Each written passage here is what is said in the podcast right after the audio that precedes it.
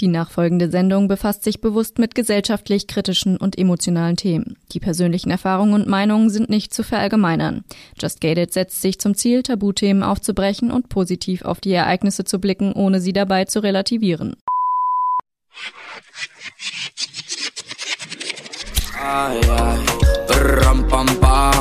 Just Gated. Der Podcast mit Shannon Gede. Rampa, así, así, así. Somit ein herzliches Willkommen zu einer neuen Folge von Just Gated. Diese Woche mit der lieben Sophie zusammen. Wir haben über ihren Austritt bei den Zeugen Jehovas gesprochen und in unseren Faktenchecks haben wir natürlich alles zusammengetragen, was ihr zu diesem Thema wissen müsst. Außerdem würden wir uns freuen, wenn ihr uns noch ein Abo da lasst über Instagram, um nichts zu verpassen. Und ich würde sagen, ich lasse euch einfach direkt in die Folge rein. Sophie, darf ich dich fragen, wie deine Kindheit für dich abgelaufen ist? Wie hast du deine Kindheit wahrgenommen und war für dich da im ersten Zug erstmal irgendwie alles normal? Definitiv nicht. Also meine Kindheit war alles andere als normal. Ich hatte immer das Gefühl irgendwie, dass ich komplett anders bin als alle anderen Kinder, was natürlich auch ein bisschen äh, der Religion in Anführungszeichen geschuldet ist, in der ich aufgewachsen bin.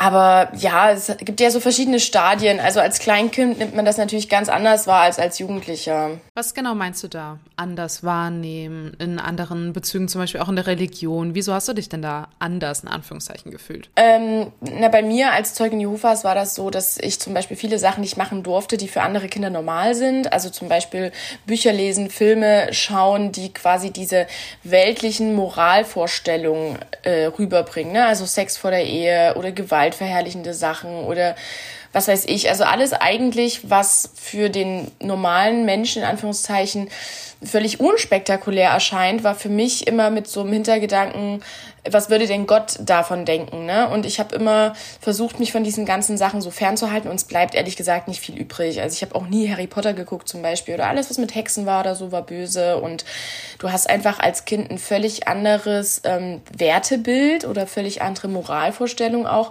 was tendenziell gar nicht schlecht ist. Also du wächst halt mit sehr hohen Ansprüchen an deine Entwicklung und an die Gesellschaft auf, aber die Welt, in der du lebst, passt halt einfach gar nicht dazu. Wie ist dir das dann aber so bewusst geworden, dass deine Erziehung auch eine andere ist als die, die von Freundinnen zum Beispiel ähm, du wahrgenommen hast? Hattest du dann also auch Kontakt zu Menschen, die nicht Zeugen Jehovas waren? Ja, also ich bin ja auf eine normale Schule gegangen und äh, du hast dann halt Kontakt mit deinen Klassenkameraden und so im, im Grundschulalter wird ja noch so super viel zum Beispiel gebastelt oder gesungen, ne? Also so Weihnachtslieder, Ostersachen, da gibt's dann eine Osterwoche und so. Und ich habe das dann alles immer nicht mitgemacht, weil natürlich meine Eltern auch, der, der, den Lehrern gesagt hatten, äh, Sophie ist Zeugin Jehovas und die macht das, das, das, das, das nicht. Und was zum Beispiel auch anders war, ich hatte immer so einen Blutausweis dabei, wo auch drauf stand, dass wenn ich jetzt in der Schule oder auf einem Ausflug irgendwie einen Unfall habe und ins Krankenhaus müsste, äh, bekomme ich keine Bluttransfusion. Was waren denn für dich mit die krassesten Sachen, wo du gemerkt hast, boah, irgendwie, ne, da, da stoße ich jetzt an Grenzen, das will ich doch eigentlich gar nicht so, wie meine Eltern das wollen. Mm, also ich glaube, wenn man sehr klein ist, hinterfragt man das alles noch gar nicht. Man merkt zwar, dass die anderen Kinder um einen herum das irgendwie alles ganz anders handhaben, aber man vertraut natürlich darauf, dass die Eltern einfach richtig liegen. Also man hat ja auch dieselbe Ideologie. Ich wurde da, also von klein auf bin ich ja auch mit in die Zusammenkünfte gegangen, hatte da auch sehr enge Kontakte. Es war alles wie eine Familie und habe quasi wie in meiner eigenen Welt gelebt. Und das ist dann kollidiert mit der Realität. Hast du dann irgendwann mal auch so Momente gehabt, wo du gesagt hast, okay, ähm, das will ich gar nicht so und ich, ich bin so neidisch vielleicht auch auf Freundinnen, die du aus der Schule hast? Schon, aber so Neid zum Beispiel ist ja auch was vom Teufel. Also ist ja auch was Böses, das darfst du halt auch nicht haben. Und ich habe immer gelernt, gelernt in den Zusammenkünften, dass dass ich was Besonderes bin, dass ich quasi wie von Gott auserwählt bin. Und es ist dann halt so, wenn du solche Gefühle hast, dann traust du dich gar nicht, das zu sagen oder darüber zu sprechen, weil ähm, das wird dann so dargelegt, als wäre dein Glauben irgendwie schwach oder als wärst du selbst schuld daran, dass du es anzweifelst. Aber hast du das Gefühl, dass du ähm, ausgegrenzt wurdest dadurch? In der Grundschule ging das, aber dann so später auf dem Gymnasium dann so, wenn du so ein bisschen pubertär auch wirst und so und wenn, wenn die Kinder, also Kinder sind ja auch einfach grausam, ne? Also wenn, wenn die klein sind, okay, die denken sich nichts dabei, aber später, wenn es dann losgeht, von wegen, äh, diesen, sie wollen sich alle übertrumpfen mit irgendwelchen Markenklamotten, mit Urlauben, mit irgendwelchen Freizeitaktivitäten. Wer hat die coolsten und lockersten Eltern und so? Und da konnte ich natürlich niemals mithalten. Und ich wurde auch gemobbt in der Schule, aber das ist ja also leider ist das ja keine Seltenheit, also es geht ja eigentlich fast jedem so. Ähm, und das macht natürlich was mit einem, ne? Also besonders, wenn du dann halt auch merkst, okay, die Gemeinschaft, in der ich lebe, irgendwie tut die mir nicht gut, aber du kannst es nicht sagen. Und in der Schule hast du dann ja auch niemanden, mit dem du irgendwie darüber reden kannst, der das verstehen könnte, auch nur im Ansatz. Natürlich ziehst du dich dann in dich selbst auch zurück und, und bist eigentlich ein unglückliches Kind. Hattest du Phasen, in denen du so ein bisschen rebellisch wurdest und äh, gesagt hast, okay, ich mache das jetzt aber trotzdem? Äh, total. Also ich ähm, hatte dann ja später also wo ich dann älter wurde, wollte ich natürlich auch mithalten. So, du möchtest ja auch ein bisschen Anerkennung, du möchtest Freunde, das ist ganz natürlich. Und ich habe mich dann äh, versucht, irgendwie so ein Doppelleben aufzubauen. Ne? Also ich habe quasi in meinen Zusammenkünften so getan, als wäre ich die treue Christin und als würde ich mich an all die Regeln halten. Und auf der anderen Seite dann, wenn ich ähm, mit meinen Schulkameraden war, habe ich immer versucht, irgendwie da auch mitzuhalten und irgendwie anerkannt zu werden von denen und nicht so irgendwie ausgegrenzt, sondern ich wollte auch irgendwie mich beweisen, dass ich, dass ich ja, einfach dazugehöre. Aber das hat natürlich nicht so funktioniert, weil ich war denen einfach, sie waren mir Lichtjahre überlegen. So, ich konnte bei der Hälfte der Themen nie mitreden, egal worum es ging. Ich kannte die Bands nicht, ich kannte die Filme und Serien nicht, die die schauen. Ich konnte nicht mithalten, was es, wenn es darum geht, was, was macht man so mit Jungs so oder Familienfeste oder alles so. Also ich, die waren mir haushoch überlegen vom Gefühl her und ich habe das dann irgendwie versucht, so mit, ja, da drüber zu stehen, aber du stehst nicht drüber. Du stehst einfach nicht drüber. Hatten deine Eltern ab und zu mal auch erwähnt gehabt, ähm, dass das vielleicht ein schlechter Umgang für dich ist, die Leute aus der Schule? Oder dass du Total, immer. Also meine Mutter, die ist ja, ähm, also die, meine Eltern haben sich getrennt, als ich im Grundschulalter war. Mein Vater wurde dann auch aus der Gemeinschaft ausgeschlossen. Und ähm, also ich war bei meiner Mutter dann weiter. Sie ist auch relativ fanatisch gewesen in der Religion. Und ähm, mir wurde natürlich auch in den Zusammenkünften immer gespiegelt, dass alle Weltmenschen, also alle die, die keine Zeugen Jehovas sind, ähm, schlechter Einfluss sind, einfach weil sie nicht nach den Wert, äh, Werten und Moralvorstellungen der Bibel agieren und mich quasi wie äh, mir Fallen stellen, dass ich dem Teufel zum Opfer falle und so weiter. Und ähm, dann war natürlich für mich auch eins der größten Probleme eigentlich, dass mein Vater mit seinem Ausschluss ja auch zu einem Abtrünnigen wurde. Das heißt, er stand dann für mich auch als schlechter Einfluss da. Ne? Und das wussten alle aus der Gemeinschaft, also die haben mich dann, also wie soll ich das sagen, auch immer so beeinflusst unterschwellig, von wegen, also mir ein schlechtes Gewissen gemacht, wenn ich zu viel Kontakt zu meinem Vater hatte, selbst wenn ich den nur an den Wochenenden gesehen habe, weil er ist ja jetzt quasi in der Hand des Teufels, weil er abgefallen ist vom Glauben. Hm. Hast du denn heutzutage mit ihm Kontakt? Ja, wir haben wieder Kontakt. Der Faktencheck wird präsentiert von Little Big Dreams e.V. Der gemeinnützige Verein unterstützt ein Waisenheim in Kong Tum, Vietnam. Mehr Infos auch rund um eine persönliche Patenschaft findest du unter littlebigdreams.org. Was macht die Zeugen Jehovas so besonders? Ende des 19. Jahrhunderts formierten sich in den USA neue Gruppen von Christen. Eine dieser Gruppen wurde später zu den Zeugen Jehovas. Jehova ist einer der Namen, die Gott im Alten Testament trägt. Fundament ihres Glaubens ist die Bibel, bestehend aus dem Neuen und dem Alten Testament. Sie lehren dabei eine eigene Übersetzung der Bibel, die sogenannte Neue Weltübersetzung. Ihre übersetzte Bibel betrachten die Zeugen Jehovas als einzig gültige Wahrheit. Lehren wie die Evolutionstheorie, welcher ihrer Bibel widerspricht, lehnen sie ab. Es geht den Zeugen um die Vorbereitung auf den Endkampf, Jehova gegen Satan. Am Ende der Menschenherrschaft wird Jesus als von Gott eingesetzter Weltregent sein tausendjähriges Reich aufrichten. Und das überleben nur die Zeugen. Ein durchschnittlich aktiver Zeuge Jehovas investiert pro Monat etwa 17 Stunden seiner Freizeit in die Missionstätigkeit, also in Fußgängerzonen, an Bahnhöfen oder mit Hausbesuchen. Dazu noch mehrere Stunden pro Woche für Schulungen, Gottesdienste und freiwillige Arbeiten am örtlichen Gemeindehaus. Am Ende jeden Monats muss das alles im Predigtdienstbericht akribisch dokumentiert werden. Sex vor der Ehe ist tabu.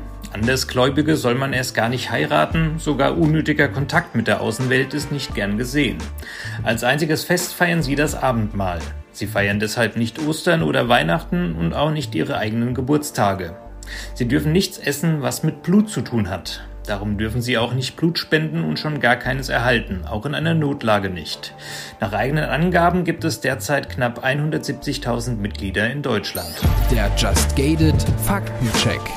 Wie ging das denn dann für dich erstmal auch weiter und wann kam der Entschluss, dass du austrittst? Mm, also ich bin, ich bin mit 18 Jahren ausgestiegen. Ich habe mich tendenziell spät mit 17 taufen lassen. Das ist wirklich ähm, echt spät für einen typischen Zeugen Jehovas, der eigentlich die ganze Zeit in der Religion ist. Ähm, aber ich wusste, dass ich mit dem Moment meiner Taufe den Kontakt zu meinem Vater vollständig abbrechen muss. Also es ist quasi wie so ein Aufnahmekriterium, wenn man so sagen will. Und sonst darfst du dich halt nicht taufen lassen. Also es wird quasi, wenn du dich taufen möchtest, wird dein Lebenswandel überprüft. Und ähm, das, deswegen habe ich das auch so relativ lang hinausgezögert und ähm, das war tatsächlich aber der Knackpunkt für mich. Also dieser Kontaktabbruch. Ich hatte schon mit ähm, im Jugendalter hatte ich äh, schlimme Depressionen, auch ähm, Suizidversuche und was mir einfach überhaupt nicht gut ging, auch mit meiner Mutter. Und ähm, nach dem Kontaktabbruch zu meinem Vater mit 17 hatte ich dann wieder so eine sehr schlimme depressive Phase. Und das war eigentlich auch das, was mich zum Aufwachen bewegt hat. Also da habe ich dann plötzlich, weil es mir einfach furchtbar schlecht ging, da habe ich dann alles hinterfragt. Also da habe ich wirklich diese, diese Depression war für mich der ausschlaggebende Punkt, um mein ganzes Leben, mein ganzes Weltbild nochmal in Frage zu stellen und letztendlich auch der ausschlaggebende Punkt, um aufzuwachen. Wie konntest du so reflektiert sein, dass du gemerkt hast, okay, es sind Depressionen aufgrund meiner Mama und aufgrund der Zeugen Jehovas? Äh, reflektiert war ich nicht. Also in dem Moment, wo man so depressiv ist, ist man, denkt man nicht darüber nach, woher das kommt. Man denkt einfach nur daran, wie furchtbar es einem gerade geht und dass man so nicht weiterleben kann. Und wo ich 13, 14 war, ähm, ich, also wie soll ich das formulieren, ohne dass es böse klingt? Ähm, ich habe also ich, ich sage das jetzt einfach so, ich habe meine Mutter gehasst. Also meine Mutter, die hat mich auch misshandelt. Also jetzt, das klingt schlimmer, also das ist auch falsch. Ähm, also die hat mich zum Beispiel geschlagen und hat das damit begründet mit Bibeltexten. Wer sein Kind liebt, der züchtigt es zum Beispiel. Ist so ein Bibeltext, den hat sie mir dann immer um die Ohren gehauen. Und also die hat mich nie arg verprügelt, aber diese, also die regelmäßigen Schläge, Ohrfeigen, was auch immer. Und dazu eigentlich diese, diese psychische ähm, Misshandlung waren für mich so schlimm, wenn das permanent über Jahre ist, dass ich einfach irgendwann keinen Ausweg aus meinem Leben mehr gesehen habe. Also für mich, für, ich habe wirklich versucht, objektiv an die Sache ranzugehen und zu überlegen, wie finde ich denn eine Lösung für all meine Probleme. Und als einzige plausible Erklärung oder äh, Lösung, Ausweg erschien mir, ähm, mich, mir selbst das Leben zu nehmen. Und das, das war keine, keine ähm, Protestaktion oder irgendwie was, weil, damit ich mehr Aufmerksamkeit bekomme, sondern es war einfach für mich der einzige Ausweg aus diesem Leben. Und ähm, das hat aber nicht funktioniert und dann hatte ich halt keine andere Option und musste einfach weitermachen. Hab dann zum Glück irgendwann ähm, mit 16, als es darum ging, okay, was, oder mit 15 dann, wo ich mir eine Ausbildung gesucht habe und so, da hat sich plötzlich die Möglichkeit aufgetan, ich könnte ausziehen von zu Hause. Und das habe ich auch gemacht, das hat auch geklappt. Sie hat das, keine Ahnung warum, auch zugelassen. Wahrscheinlich hatte sie auch die Nase voll von mir. Und dann bin ich mit 16 in eine eigene Wohnung gezogen, auch äh, zwei Stunden entfernt von meinem Heimatort und ähm, war aber weiter bei den Zeugen. Und dort, ähm, ich kannte dort fast niemand. Also meine Mutter hatte eine Freundin, die hat immer so ein bisschen ein Auge auf mich gehabt und mich mit in die Zusammenkünfte dort genommen. Und ähm, natürlich waren die in der Versammlung die einzigen, mit denen ich dann großartig Kontakt hatte. Ähm, und da habe ich dann so gelebt und dachte, okay, ähm, vielleicht war gar nicht der Glauben das Problem im Vorfeld, warum es mir so schlecht ging, sondern vielleicht war das einfach nur meine Mutter und bin demnach weiter in der Religion geblieben.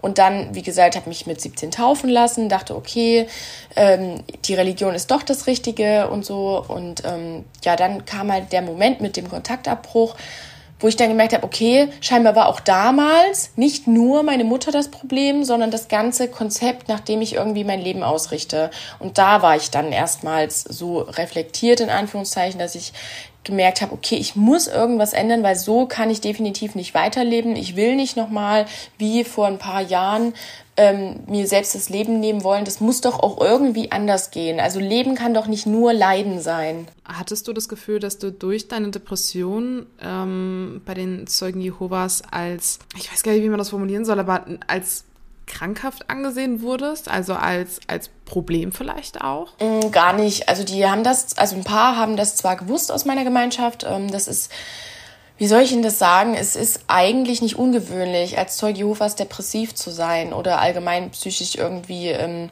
nicht gesund zu sein. Es gibt unglaublich viele, die die dort äh, Suizidgedanken haben, die ähm, sich selbst verletzen oder was auch immer. Und ähm, die reflektieren das aber nicht. Also du gehst auch nicht als Zeuge Jehovas unbedingt zu einem Psychologen, sondern äh, du versuchst eigentlich alles mit Hilfe der, der Bibel und des Glaubens zu heilen. Und das, ähm, also damals zum Beispiel, wo ich mich auch mit 13 selbst verletzt hatte, hat das auch eine Schwester aus meiner, äh, aus meiner Versammlung mitbekommen. Und das wurde aber nie irgendwie thematisiert oder es wurde nie äh, versucht mir zu helfen oder so. Das wurde immer alles so ein bisschen wie unter den Tisch gekehrt und so und immer auch auf diese Glaubenssache geschoben. Also so nach dem Motto, du bist in der Wahrheit, du bist von Gott auserwählt, du musst doch glücklich sein. Und ich war es aber nicht. Und jetzt im Nachgang weiß ich auch, dass es ganz, ganz viele andere auch nicht waren. Also dass eigentlich kaum jemand dort, also man ist nicht in der Sekte, wenn man psychisch gesund ist, so das geht gar nicht. Und das wird aber nie irgendwie also den Leuten wird, wird nie wirklich geholfen, so, ne? Denen wird nur mit der Bibel geholfen und ganz ehrlich, kann ich aus eigener Erfahrung sagen, das hilft nicht. Hattest du denn das Gefühl, ähm, auch als du ausgezogen bist, dass du irgendwie auch, ich sag mal, gestalkt wurdest, in Anführungszeichen, durch die Freundin, die ja so ein bisschen ein Auge auf dich geworfen hatte dann auch? Also du wirst überwacht. Also das ist definitiv so. Also ich weiß nicht, ob es jetzt nur bei mir so war, weil ich halt minderjährig war und minderjährig in einer eigenen Wohnung gelebt habe aber es ist einfach, ähm, Sekten haben oft sehr enge Kontrollstrukturen. Auch bei uns war es so, dass die Mitglieder halt sich gegenseitig selbst überwachen.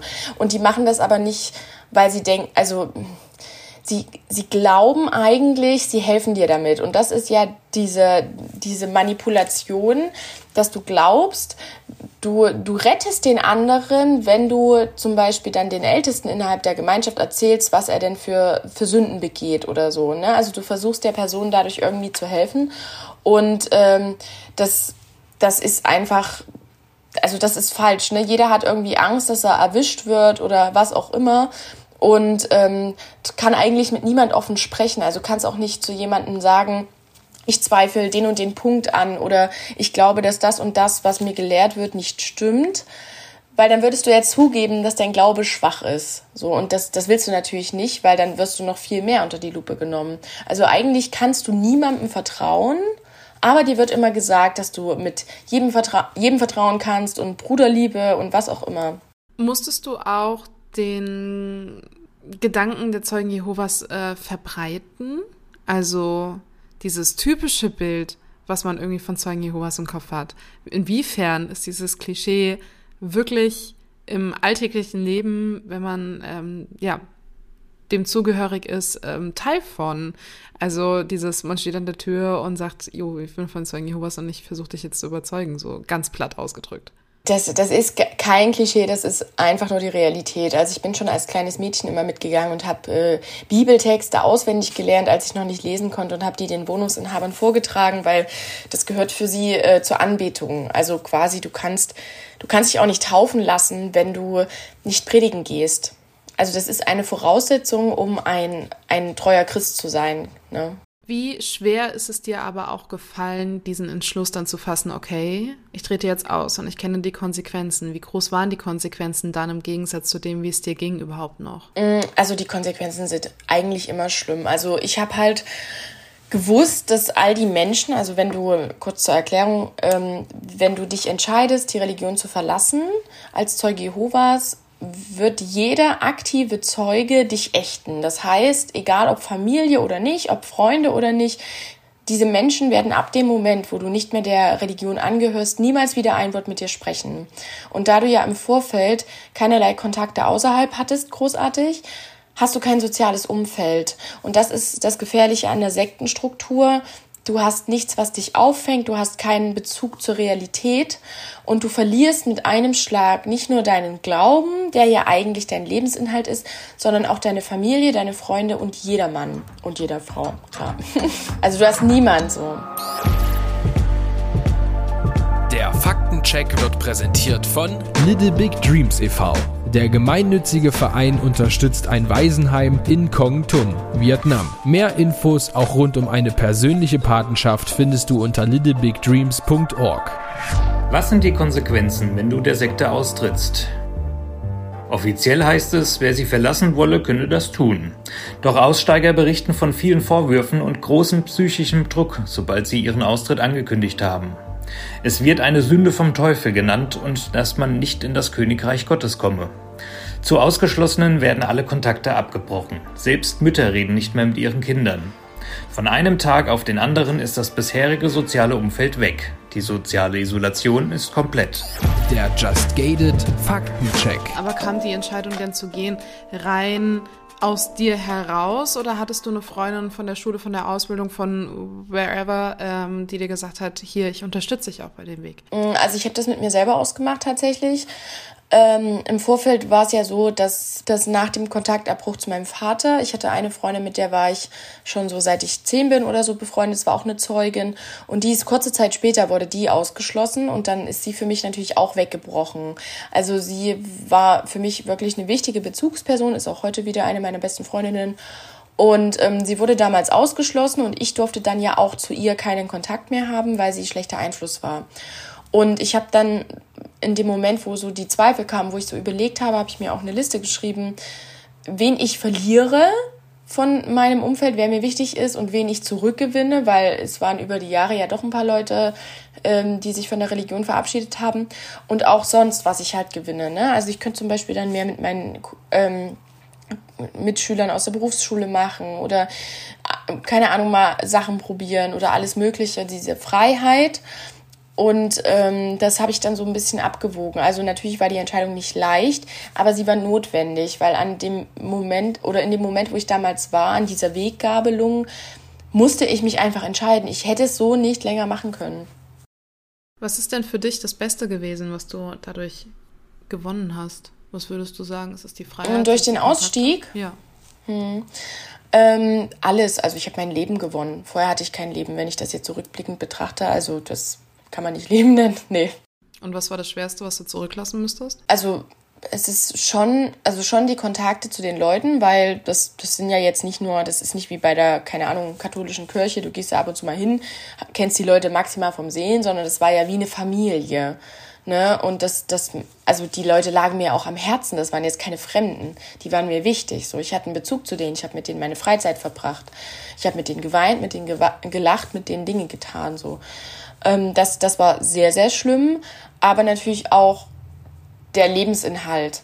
Also, so, wenn du etwas glaubst, wenn du von etwas überzeugt bist, ähm, dann, dann hast du das ja, dann hast du das ja eigentlich also richtig verinnerlicht und wenn das mit einem Schlag abbricht und, und wegfällt, dann, dann hast du ja sonst nichts mehr. Also du, du hast du hast keinen Halt im Leben so. Ich hatte auch mit einem Schlag super viel Zeit und wusste gar nicht, was ich, äh, was ich machen soll mit mir selber. So, wohin mit der ganzen Zeit? Keine Ahnung. Warum wurde denn die eine Freundin, wo du gesagt hast, die ist heutzutage auch eine deiner besten Freundinnen, ähm, warum wurde sie denn ausgeschlossen? Gibt es da spezielle Gründe, die so, ich sag mal, die häufigsten sind? Oder ist es meistens die Entscheidung eines jeden Einzelnen? Mm, also ich glaube, die wurde bei irgendwas mit einem, ich krieg's gar nicht mehr zusammen. Also ja, die hatte dann halt auch weltliche Freunde und hat sich ein bisschen ausprobiert, hatte auch ein Doppelleben, genau wie ich. Und ich weiß gar nicht mehr. Also entweder wurde sie bei irgendwas erwischt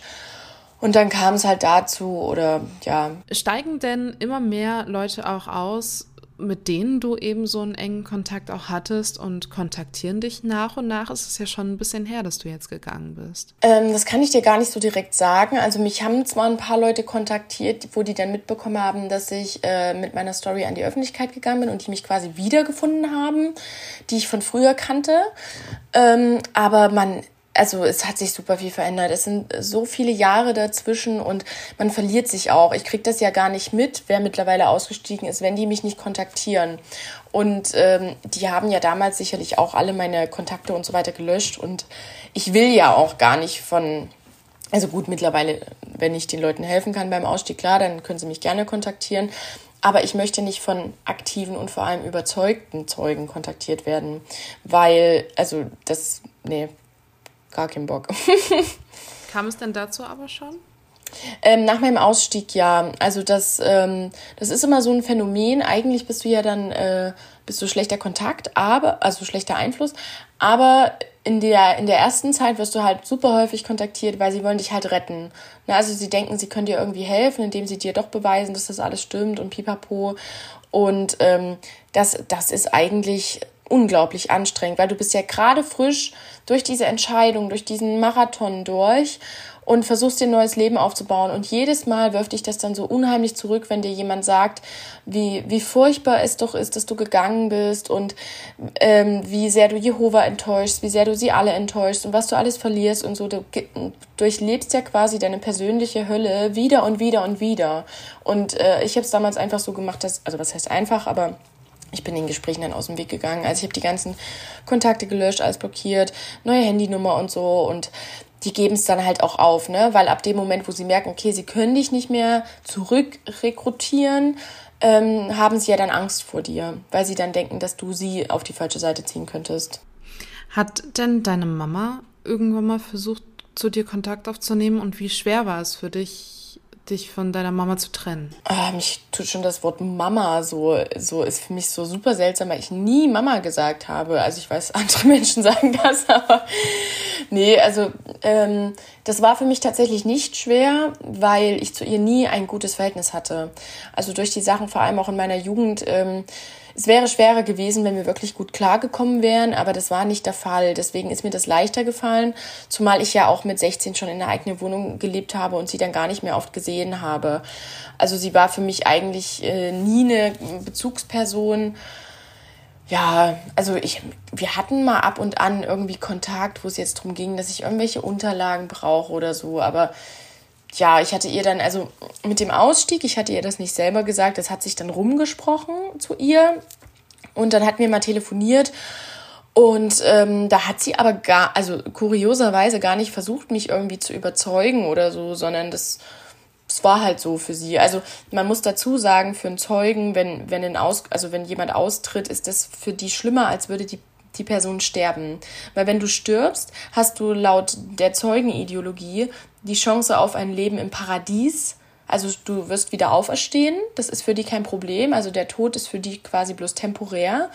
Aber wenn du dich von der Gemeinschaft löst und dann, also dann bist du schlimmer als tot, weil du hast ja keine Wiederauferstehungshoffnung. Also ist es für sie quasi, als wäre ich doppelt gestorben, aber es hat ihr scheinbar nichts ausgemacht. Ja, das, das wollte ich nämlich gerade nachfragen. Dann wäre es ja für sie eigentlich noch logischer gewesen, nach ihrem Denken, ähm, dich davon zu überzeugen zu bleiben. Genau, aber hat sie nicht versucht oder nicht großartig gemacht und das, ich meine, für mich ist es ja besser so, ne, als wenn ich jetzt hier übelste Gespräche führen muss, aber ja, das hat mich ja nochmal mehr in dem bestätigt eigentlich, dass ich wusste, wie unser Verhältnis war.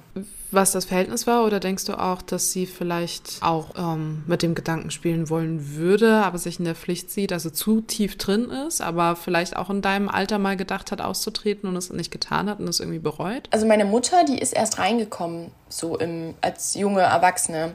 Also die wurde auch nicht da reingeboren, sie ist auch die einzige in der Familie, aber ich glaube, meine Mutter ist ein sehr die hat nichts ohne die Religion, also ohne den Glauben und die ist auch sehr fanatisch. Also die ist wirklich so ein, so ein typischer Sektenanhänger, der einfach voll in der Sache aufgeht und so richtig in seinem, so richtig gebrainwashed ist. Also das, nee, ich kann ich mir nicht vorstellen. Die ist da voll drin, total. Was ist denn so das Gefährliche am Austreten, weil du vorhin auch schon gesagt hast, oder das Schwierige, gefährlich ist das falsche Wort, das Schwierige am Austreten, weil du gesagt hast, du würdest auch Leuten, wenn sie dich kontaktieren, helfen. Ähm, auszutreten? Was sind so da die Steps, die man machen muss? Mm, also ich sag, also das, was ich eigentlich jedem immer sage, ist Psychologe. Weil du kannst, also es ist zwar schön und löblich, wenn man allein viele Sachen schafft, aber man muss es nicht. So man, was man eigentlich braucht und benötigt, sind Menschen, die einem an die Hand nehmen, die einem Rat geben, die für einen da sind. Und wenn man leider kein soziales Umfeld hat, was einfach die Jahre zuvor nicht existiert hat, braucht man wenigstens jemand, der auch professionellen Rat geben kann, der vielleicht auch weiß, wie gehe ich mit Personen um, die solche Sachen erlebt haben. Also Sektenberatungsstellen, ähm, Psychologen, Therapeuten, was auch immer, Traumaspezialisten, andere Aussteiger, irgendwelche Selbsthilfegruppen und sowas, das gibt es alles. Aber man muss einfach darüber sprechen. Und das ist das Wichtigste. Wenn man das nicht macht, wenn man das mit sich selbst ausmacht, in sich hineinfrisst, kann man nicht richtig heilen. Weil man darf das nicht unterschätzen. Man hat einfach ein Trauma. Und selbst wenn die eigene das eigene Umfeld innerhalb der Gemeinschaft relativ human war und relativ tolerant oder ein bisschen lockerer, legerer. Trotzdem war man in einer Sekte. So. Und klar, ich bin vielleicht ein, also ich würde mich nicht mal als Ex Extremfall bezeichnen. Ich bin, war so der Durchschnittszeuge, aber natürlich gab es auch welche in meinem Alter, die hatten Eltern, die waren super locker und die haben die auch mal böse Filme gucken lassen oder mit Freunden aus der Schule was machen lassen. War bei mir halt nicht so, aber ich bin eigentlich der Durchschnitt und jeder hat irgendwelche schlimmen Erfahrungen da gesammelt und schon allein die Angst immer vor dem Weltuntergang oder was auch immer ist ja einfach traumatisch. Und da daran muss man arbeiten und das schafft man alleine nicht. Und da muss man sich einfach Hilfe suchen. Und das nächste ist einfach ein, ein stabiles soziales Umfeld aufbauen, also dass man sich Kontakte sucht, egal ob das Familienangehörige sind, die halt mit der Religion nichts am Hut haben, Arbeitskollegen, Freunde, was auch immer. Aber man braucht Menschen, die für einen da sind. Das ist eigentlich das Wichtigste. Wie gefährlich ist es eigentlich für dich, darüber zu sprechen? Mm, also geht. Ich, ich werde voll oft gefragt, ob ich irgendwie Angst habe, dass, dass mir jemand gefährlich wird. Ähm, das, das ist nicht so, dass ich jetzt Sorge habe, dass irgendwie ein Schlägerdruck mal vor meiner Wohnung steht oder so gar nicht. Aber es gibt natürlich ein paar Einzelne, die ähm, sehr, wie soll ich sagen, instabil sind, also die sehr naja, die diesen Extremismus der Sekte halt bis ins Detail ausleben, so, ne? Also vielleicht irgendwelche Aussteiger, die unbedingt wieder aufgenommen werden wollen und denken, äh, sie können sich vielleicht einen Bonus verdienen oder so, wenn sie jetzt einen bösen Abtrünnigen wie mich irgendwie in die Quere kommen oder was auch immer. Also es ist nicht so, dass die Organisation der Zeugen jetzt jemanden losschickt, aber es gibt vielleicht einzelne Personen, die mir nicht wohlgesonnen sind und dann, ähm, ja, also ich habe zum Beispiel nach, nachdem ich im Stern TV war, da kam so ein kleiner, ich will nicht sagen Shitstorm, aber es ging schon so in die Richtung, dann habe ich halt so böse Nachrichten bekommen, weil ich bin ja für die absoluter Feind, weil ich halt aufkläre, aber eigentlich dürften sie sich ja gar nicht mit mir beschäftigen, weil es ist ja verboten, sich mit Abtrünnigen auseinanderzusetzen. Das ist ein bisschen kurios, aber nein, also Gefahr ich, ich bin sehr vorsichtig. Also ich sage niemand, wo ich wohne, wo ich arbeite oder was auch immer. Das einfach auch, also das würde ich wahrscheinlich auch nicht, also auch nicht machen, wenn ich nicht über das Thema reden würde. Meine Privatsphäre finde ich einfach toll. Aber ähm, ja, man muss halt, also ich habe jetzt keine Angst, also ich kann jetzt nicht deswegen nachts nicht schlafen, sonst würde ich es ja auch nicht machen. Und das Gute ist halt, ich habe keine, Fam also keine Familie, die ich jetzt mit reinziehen könnte. Hätte ich jetzt Kinder, würde ich es nicht machen. Aber hattest du mal mit irgendjemandem Kontakt, der noch oder hatte sich im Nachhinein herausgestellt, dass er ähm, den Zeugen Jehovas angehört und wurde dann sowas so, äh, wir haben ein kleines Problem? Ja, hatte ich. Äh, hatte ich, hatte ich äh, im Miss Germany Camp tatsächlich. Echt? Und hat, ja, hat sich, äh, hat sich nicht, hat sich als nicht angenehm für mich rausgestellt, aber konnte ich dann auch nicht verhindern. Okay, musst du nicht vertiefen, wenn du nicht möchtest, aber was genau ist da passiert? Mm, also zum Beispiel ähm, habe ich, äh, ich habe ja einen YouTube-Kanal, wo ich so von meinen, also wo ich so Tipps gebe, wo ich ein bisschen aufkläre und ähm, das war zu der Zeit, wo ähm, durch die Pandemie der Europapark eigentlich geschlossen war und auch die Hotels. Also es war quasi nur das Team, nur wir, äh, die Missen und so weiter waren in dem Hotel, sonst keine Gäste. Und ähm, da ist dann jemand aufgetaucht in dem Hotel, der explizit nach mir gesucht hat. Ähm, ich habe den gar nicht gesehen, aber jemand von dem Team hat den gesehen und hat ähm, hat, hat dann gefragt, wen er sucht und was er will. Und da hat er halt gesagt, er sucht mich und ähm, ähm, ja, kennt mich wohl von YouTube und so. Also muss er ja einen Bezug zu dem Thema gehabt haben. Und der wurde dann natürlich rausgeschickt und so. Also ich habe den nicht gesehen, aber das war halt eine gruselige Situation. Ja, genau. ja, und auch, also ich weiß ja nie, manchmal habe ich so Momente, wenn ich mit Leuten spreche, dass ich denke, ist das vielleicht jetzt ein Zeuge Jehovas oder ist es keiner? Also da hat man schon so ein bisschen Verfolgungswahn vielleicht, aber ja, also ist klar, es gibt immer mal Situationen, wo man sich ein bisschen an den Kopf greift und so, aber. Mh. Hm. Aber würdest du sagen, du bist traumatisiert? Voll. also du, ich glaube nicht, dass man in einer Sekte gewesen sein kann ohne Trauma. Also ich mache jetzt auch eine Traumatherapie. Ich fange jetzt an. Nächste Woche geht's los. Ich freue mich schon total. Es, nein, ich, ich finde es ähm, witzig, nee, wichtig. ich finde es total witzig, nicht, nee.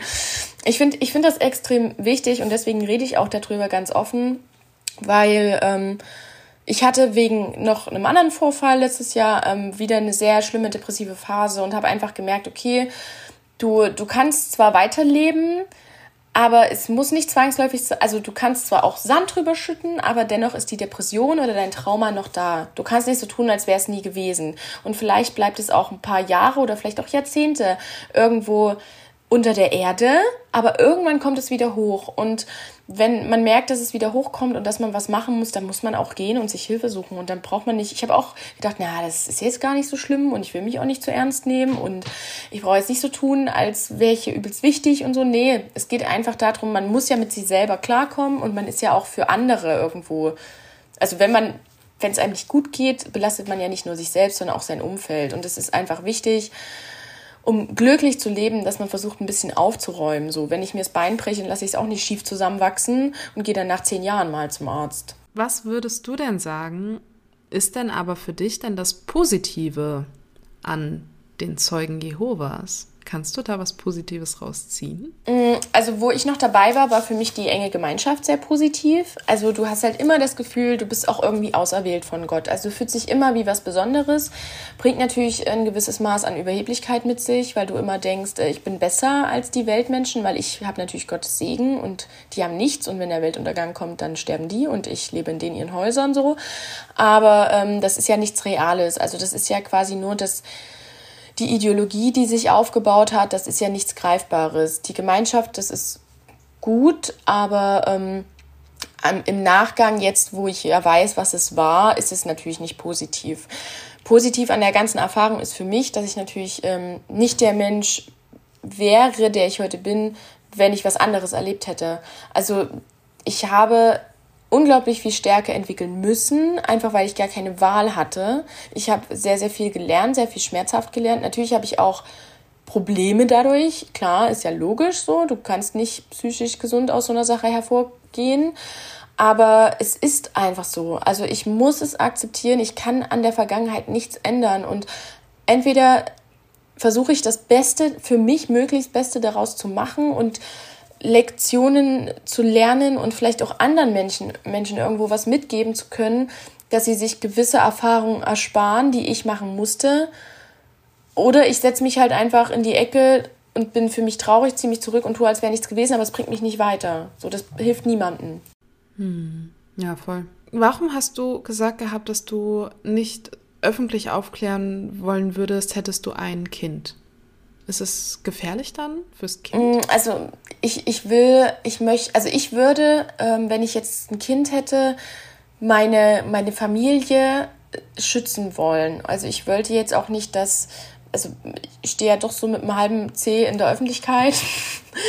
Und ich meine, es kommen ja auch ein paar Ergebnisse, wenn man mich googelt. Und wenn ich jetzt ein Kind hätte, muss ich ja davon ausgehen, es kommt irgendwann in die Schule und ähm, dann, dann hat es auch Mitschüler und ich möchte natürlich auch nicht, also das Thema ist belastend, es hat auch nach wie vor einfach Platz in meinem Leben.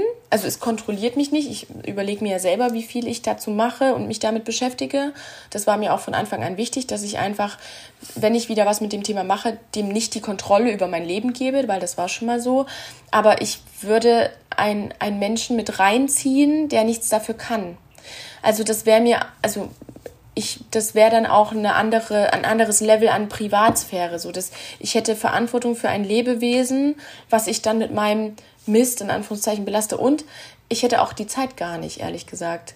Also wenn ich ein Kind hätte, hätte ich nicht die Zeit für so viel Aufklärungsarbeit. Ich danke dir für deine Offenheit. Ich danke dir auch. Für dein Vertrauen Und äh, vor allen Dingen für dein, ja, für deine Energie, für deine Kraft, für die Aufklärungsarbeit, die du da reinsteckst, ähm, auch wenn es vielleicht stillschweigende Hörer auch in deiner Community sind oder ZuschauerInnen, ähm, die sich vielleicht in einer ähnlichen Situation befassen, wie du es getan hast oder äh, Leute kennen.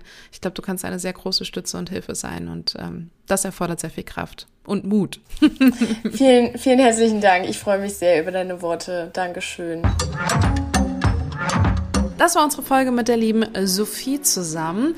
Wenn ihr noch mehr dazu erfahren möchtet, schaut doch gerne bei uns auf Instagram vorbei. Da haben wir noch ganz viel Content für euch vorbereitet für dieses Thema. Und ansonsten möchte ich nächste Woche eine ganz besondere Folge ankündigen. Ich möchte noch nicht so viel zu verraten, aber es wird ein bisschen emotionaler. Das war's. Und äh, mehr erfahrt ihr dann nächste Woche. Bis dann. Das war Just Gated. Checkt die neueste Folge auch jeden Montagabend bei Yuka Radio. Alle Infos checkst du online. yukaradio.de. Yuka. Music for you. Yuka. Radio.